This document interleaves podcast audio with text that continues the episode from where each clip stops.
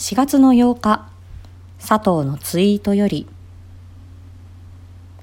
声と言葉の可能性。